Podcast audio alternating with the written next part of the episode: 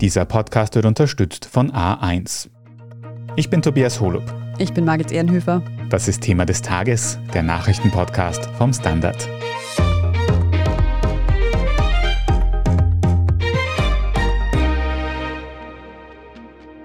Heute haben so viele Menschen die Flugreise einer Politikerin verfolgt, dass die Website Flightradar zwischenzeitlich nicht mehr aufgerufen werden konnte. United States House Speaker Nancy Pelosi is expected to visit Taiwan.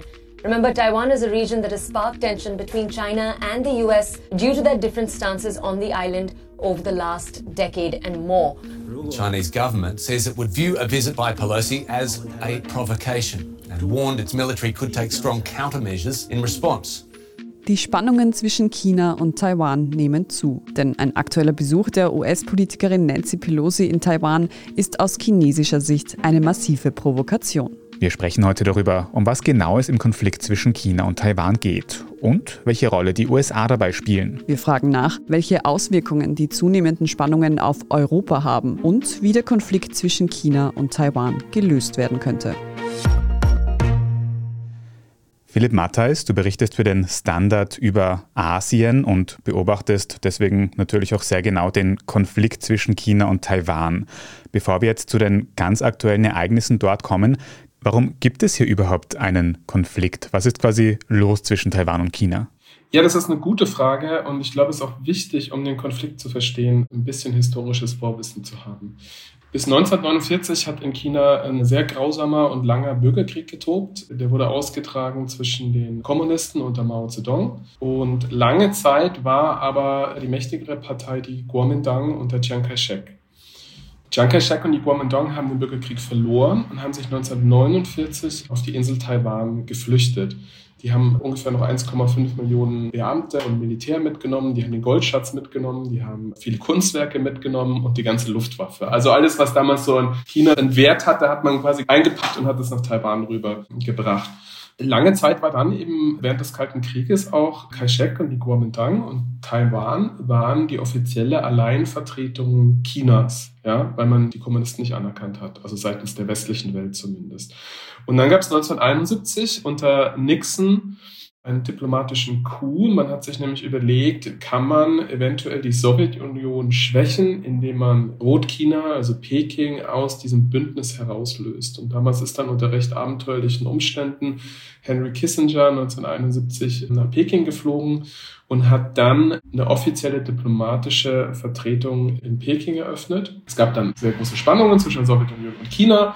Die USA und China haben sich dagegen immer mehr angenähert, ja, und es kam zu diesen massiven wirtschaftlichen Verflechtungen, die wir heute sehen, die sich gerade wieder so ein bisschen zu lösen beginnen.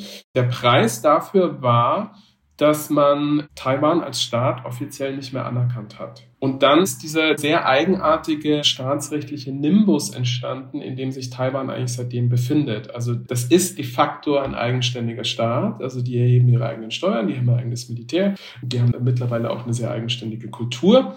Aber ich glaube, derzeit wird Taiwan, glaube ich, nur noch von 13 Staaten weltweit offiziell anerkannt. Und Peking übt sehr großen Druck darauf aus, dass Taiwan als diese abtrünnige Provinz auch überall bezeichnet wird. Und gleichzeitig, und das wird jetzt halt wichtig, weil sich die Spannungen zwischen USA und China wieder verschärfen, hat die USA aber immer darauf bestanden, Taiwan militärisch zu unterstützen. Ja? Also man erkennt den Staat nicht an, aber sichert gleichzeitig eine militärische Unterstützung vor. Und das trägt zu dieser Gemengelage bei, in der wir uns jetzt befinden. Was man ja auch immer wieder hört in diesem Zusammenhang, ist das Ein-China-Prinzip. Kannst du kurz erklären, was damit gemeint ist? Das rührt genau aus dieser Zeit. Ich möchte mich jetzt auch nicht so weit aus dem Fenster lehnen, zu sagen, ob jetzt Taiwan wirklich 100% immer zu China gehört hat. Das ist auch historisch ein bisschen schwierig. So ungefähr seit dem 18. Jahrhundert war es dann Teil des Kaiserreichs, dann war es mal japanische Kolonie und so weiter. Aber de facto ist es schon so, das kann man schon sagen, dass Taiwan Teil der größeren chinesischen Zivilisation ist. Also das merkt man auch, wenn man dort ist. Ich würde sogar mittlerweile sagen, man kriegt dort sogar mehr chinesische Kultur zu sehen als auf dem Festland, weil auf dem Festland durch die Kulturrevolution alles zerstört worden ist. In Taiwan hat sich sehr vieles von der alten chinesischen Kultur erhalten. Also insofern kann man schon sagen, ja, irgendwie gehören diese beiden Gebilde zusammen. Es gibt auch in Taiwan immer noch eine große Bevölkerungsschicht, die schon sich als chinesisch empfindet und die irgendwie das Gefühl hat, das gehört zusammen. Dieses Ein-China-Prinzip wiederum ist, was sehr stark von der Kommunistischen Partei Pekings nach vorne getragen wird. Also weil man dort einfach quasi seit 1949 darauf setzt, dass man diese abtrünnige Provinz, so wie sie es nennen, quasi wieder mit dem Festland vereinigen muss. Du hast es vorhin schon ein bisschen erklärt, aber vielleicht kannst du es nochmal deutlicher sagen. Welche Rolle nehmen denn die USA in diesem Konflikt ein?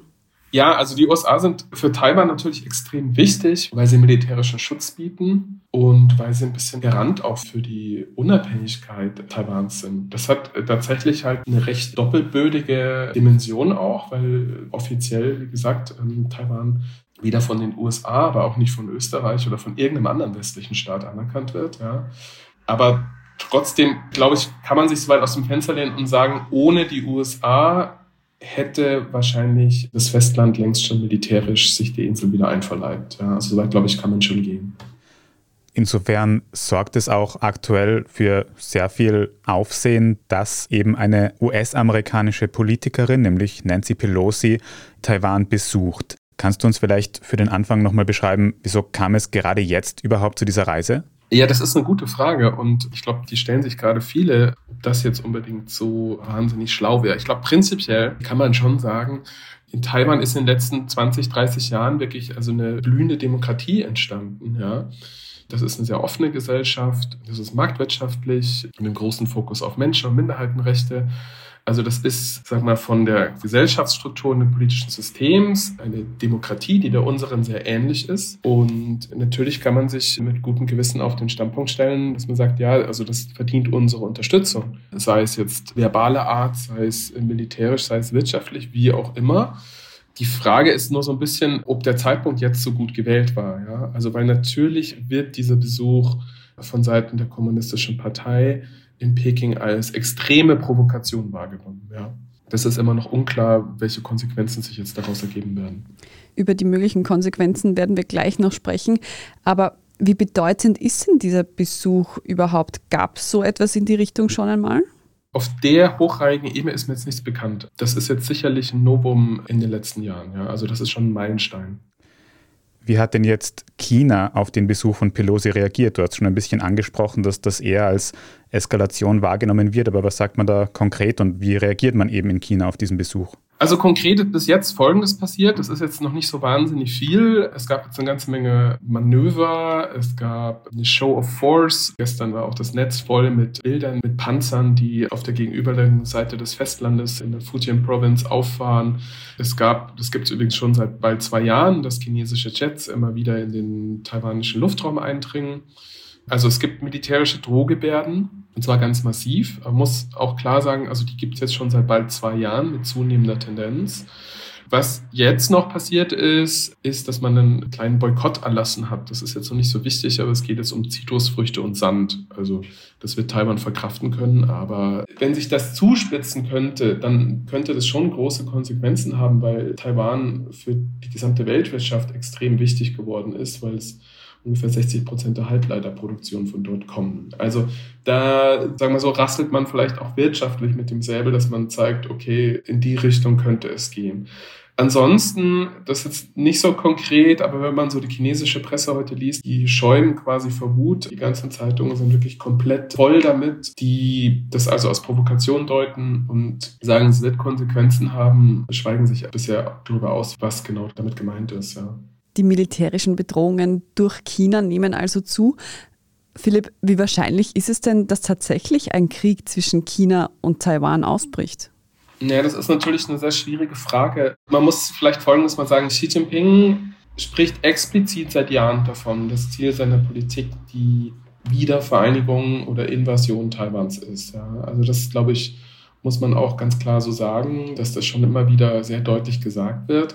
Man sieht auch, dass das chinesische Militär seit Jahren eigentlich darauf ausgebaut wird, auch auf so eine Operation oder zumindest auf einen Abwehrkampf gegen amerikanische militärische Operationen. Es ist im Prinzip schon alles da für eine militärische Operation. Ja. Trotzdem würde ich jetzt mal vermuten, dass das so wirklich das allerletzte Mittel ist. Wenn man sich die Politik von China anschaut, dann versucht man solche Prozesse eigentlich eher nicht militärisch zu lösen. Was man zum Beispiel auch geschafft hat, bis ungefähr 2015, man hat die taiwanische Wirtschaft mit der chinesischen so eng verflochten, dass sich damals schon auch Leute gefragt haben, so, naja, also das ist jetzt nur noch ein logischer Schritt. In 20, 30 Jahren ist es komplett zusammengewachsen, da gibt es gar, keinen Unterschied mehr. Also das ist so diese berühmte, berüchtigte chinesische smarte Art, sowas zu lösen.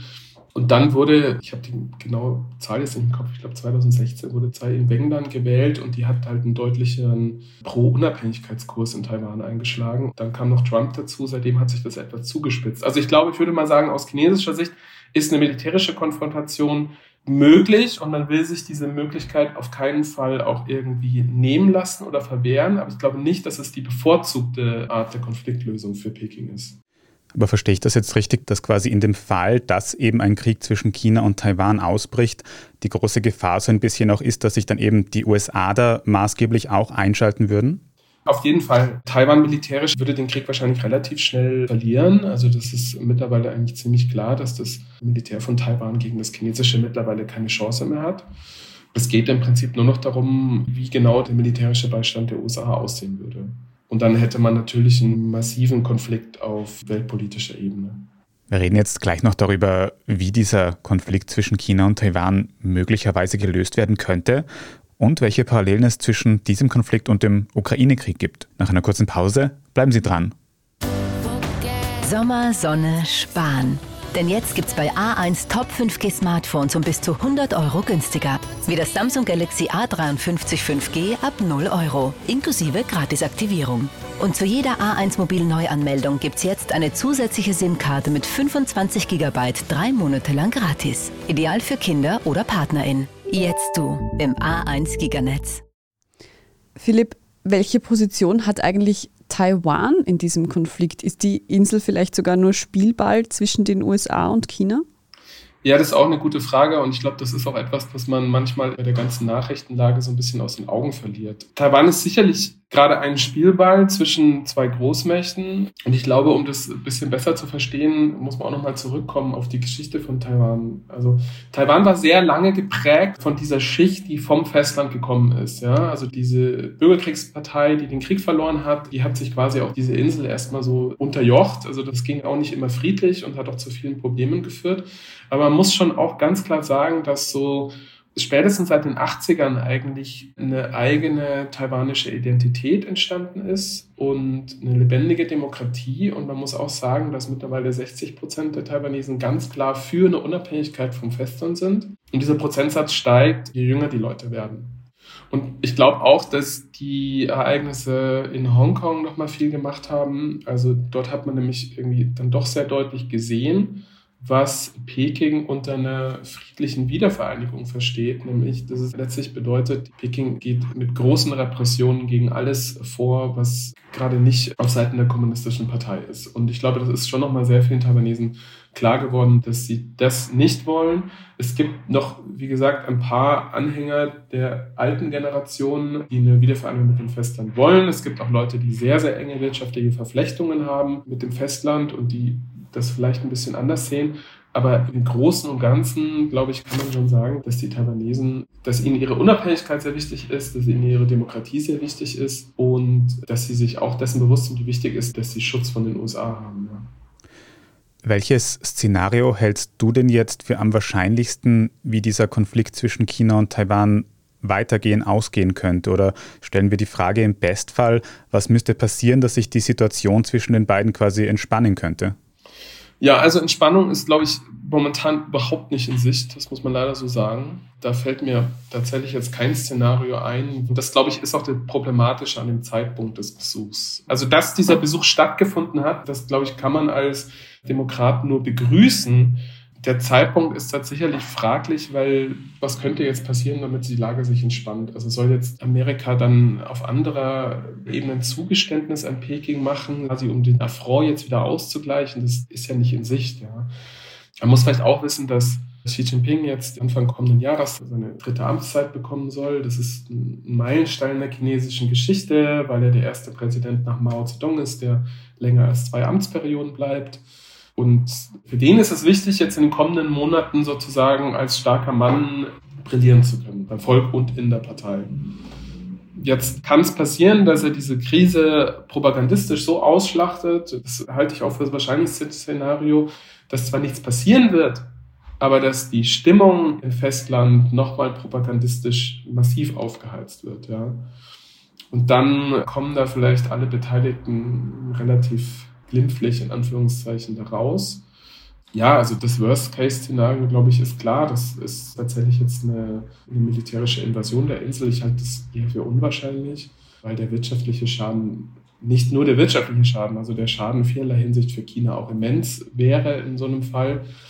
Was auch noch denkbar ist, das ist so ein bisschen der Mittelweg, dass es halt zu mehr wirtschaftlichen Sanktionen kommt. Also es gibt ja viele Leute, die auch die Lockdowns in China als Teil des Wirtschaftskriegs deuten, indem man eben wichtige Güter verzögert, die Lieferketten stört, dass all das eben auch zu wirtschaftlichen Problemen im Westen führt. Und angenommen, man würde jetzt tatsächlich einen größeren Boykott über die Insel verhängen und es gäbe zu Chip-Engpässen, dann wäre das natürlich auch nochmal eine Eskalation. Also ist dann kein heißer Krieg, aber es ist dann schon ein massiver kalter Krieg, der stattfindet auch wenn eine militärische Offensive eher unwahrscheinlich ist, wie du sagst, dann erinnert das alles doch ein bisschen an den Angriff Russlands auf die Ukraine. Ist das eine Entwicklung, die wir in Zukunft vielleicht öfter sehen werden, dass ein autokratisches System demokratische Entwicklungen mit militärischen Mitteln einschränken will? Also die Parallelen, die liegen natürlich auf der Hand. Ja. Also ein autokratisches System greift ein kleineres Land militärisch an und das sozusagen auch noch mit Vorwarnung. Da ähneln sich die beiden Fälle natürlich sehr. Ich glaube aber auch, dass man der Lage ein bisschen Unrecht tut, wenn man sie zu eng vergleicht. Also allein was die Souveränitätsfrage von Taiwan betrifft, ist die sehr komplex. Das ist einfach auch anders als bei der Ukraine. Also ich rate immer dazu, sich beide Fälle sehr genau anzuschauen, bevor man so einen Vergleich zieht. Aber ich glaube schon, was man sagen kann, ist, dass gerade China und Russland schon auch sozusagen den vielleicht günstigen Moment sehen, dass sie sagen, die Nachkriegsordnung oder die Ordnung nach dem Ende des Kalten Krieges, die wackelt gerade und man hat ein schwaches Amerika vor sich und man muss die Gunst der Stunde sozusagen nutzen, um das zu erreichen, was man eh schon immer haben will. Ja? Also das glaube ich schon, dass das in Bewusstsein von den Machthabern in Peking ist. Ja? Die Frage ist auch noch dann, wie reagiert jetzt die USA oder wie reagiert Europa drauf? Ne? Also wenn man das eh schon weiß, das ist, glaube ich, immer eine Gefahr, dass sich so eine eigenständige Logik dann entwickelt, wenn man denkt, na ja, die wollen ja den Krieg, okay, dann müssen wir auch, aber ich hoffe jetzt im Falle Taiwan, dass man schlau genug ist, die Sache trotzdem zu deeskalieren. Auch in dem Wissen, dass Xi Jinping wahrscheinlich denkt, dass es ein günstiger Moment ist und die USA schwach ist. Ja. Du hast das jetzt schon öfter ein bisschen angesprochen, aber was könnte denn jetzt eben dieser Besuch von Nancy Pelosi in Taiwan und dieser ganze Konflikt, der da quasi wieder ein bisschen aufgeflammt ist in der Öffentlichkeit, für die Beziehungen zwischen den USA und China langfristig bedeuten? Stehen da jetzt die Zeichen wieder noch längerfristig auf Konflikt? Ja, also das deutet sich, glaube ich, schon an. Also die großen Weichenverschiebungen gehen schon auf Entflechtungen der Lieferketten, gehen auf wirtschaftliche Entflechtungen, gehen auf mehr Konfrontation. Also das, glaube ich, darf man bei all dem nicht vergessen. Das passiert de facto auch schon. Es gibt immer weniger Investitionen von westlichen Unternehmen in China, es gibt immer weniger Expats dort, es gibt immer mehr Versuche, die Lieferketten auf Nachbarländer von China umzuleiten. Und natürlich entsteht mit dieser wirtschaftlichen Entflechtung auch mehr Potenzial für einen Konflikt. Ja? Also wenn man nicht so abhängig voneinander ist, dann kann man natürlich auch leichter sozusagen einen Konflikt eskalieren. Also da glaube ich, das muss man schon ganz klar sagen. Es findet auf jeden Fall ein Auseinanderdriften zwischen beiden Blöcken statt. Das ist, glaube ich, schon ganz klar, ja. Inwiefern könnte sich dieser Konflikt dann auch auf Europa auswirken? Also ich glaube, Europa ist am schlimmsten betroffen von dem Ganzen. Nicht am schlimmsten, das ist jetzt ein bisschen zynisch, weil ich glaube, in Europa sterben zum Glück noch keine Menschen. Aber sagen wir mal, von dieser geopolitischen Eskalation ist das europäische Wirtschaftsmodell am härtesten betroffen, weil das darauf beruht hat, dass wir jahrzehntelang billige Energie aus Russland bekommen haben und Produkte nach China verkauft haben. Ja. Und dieses Businessmodell wird halt einfach so nicht mehr funktionieren und man wird sich was Neues überlegen müssen. Und darauf hat halt der Wohlstand der letzten 20, 30 Jahre beruht und das wird in der Form ziemlich sicher so nicht weitergehen. Ja. Der Konflikt zwischen China und Taiwan wird sich also so schnell nicht lösen lassen. Welche kurzfristigen Auswirkungen dieser Besuch von Nancy Pelosi haben wird, das wird sich in den kommenden Tagen zeigen. Danke dir für deine Einschätzung heute, Philipp Mattheis. Ich danke auch. Ciao. Wir sprechen jetzt in unserer Meldungsübersicht gleich noch über die Abstimmung über das Recht auf Abtreibung im US-Bundesstaat Kansas. Wenn Ihnen diese Folge von Thema des Tages bisher gefallen hat, dann abonnieren Sie uns doch auf Ihrer liebsten Podcast-Plattform. Und wenn Sie schon dabei sind, dann lassen Sie uns gern eine gute Bewertung da. Das hilft uns wirklich sehr. Jetzt aber dranbleiben, gleich gibt's die Meldungen. Sommer, Sonne, Spahn. Denn jetzt gibt's bei A1 Top 5G Smartphones um bis zu 100 Euro günstiger. Wie das Samsung Galaxy A53 5G ab 0 Euro, inklusive Gratisaktivierung.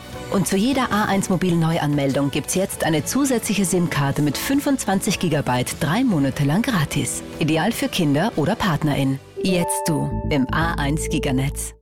Und hier ist, was Sie heute sonst noch wissen müssen. Erstens, im US-Bundesstaat Kansas hat sich gestern Dienstag eine Mehrheit der Bevölkerung für ein Recht auf Abtreibung ausgesprochen. Erst vor wenigen Monaten hatte der oberste Gerichtshof in den USA ja entschieden, dass Abtreibungsgesetze dort nicht landesweit gelten dürfen, sondern eben von jedem Bundesstaat selbst festgelegt werden müssen. Daraufhin haben mehrere US-Staaten angekündigt, ihre Abtreibungsregeln zu verschärfen. Die Abstimmung in Kansas war nun der erste größere Urnengang seit dem Grundsatzurteil und insofern überraschend, dass sich die Wählerinnen trotz republikanischer Mehrheit für ein Recht auf Abtreibung ausgesprochen haben. Laut Beobachterinnen könnte es nun in weiteren Bundesstaaten zu ähnlichen Ergebnissen kommen. Zweitens, heute Mittwoch, den 3. August, ist Equal Pension Day.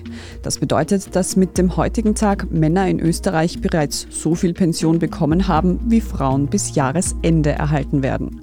Frauen bekommen in Österreich durchschnittlich 41 Prozent weniger Pension als Männer und sind damit deutlich öfter von Altersarmut betroffen.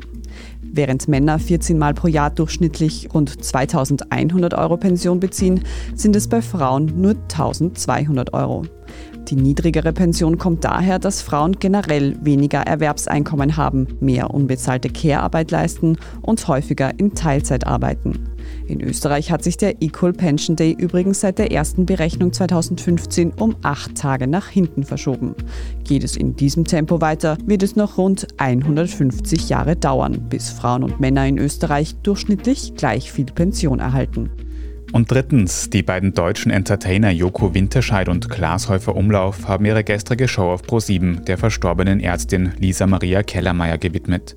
Kellermeier war ein großer Fan der beiden Comedians, hat sie mehrfach live gesehen und auch Autogramme der beiden in ihrer Praxis angepinnt, wie sie erzählt hatte. Joko und Klaas haben Kellermeier als langjährige Wegbegleiterin und engagierte Ärztin gewürdigt.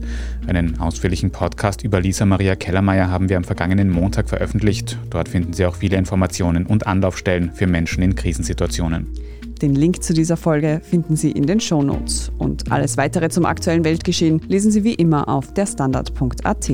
Falls Sie Feedback oder Anregungen für uns haben, dann erreichen Sie uns gerne unter podcast.derstandard.at. Und wenn Sie unsere journalistische Arbeit unterstützen möchten, dann können Sie das zum Beispiel tun, indem Sie ein Standard-Abo abschließen oder wenn Sie uns über Apple Podcasts hören, mit einem Premium-Abo. Wir freuen uns über jede Unterstützung. Ich bin Margit Ehrenhöfer. Ich bin Tobias Holub. Danke fürs Zuhören und bis zum nächsten Mal.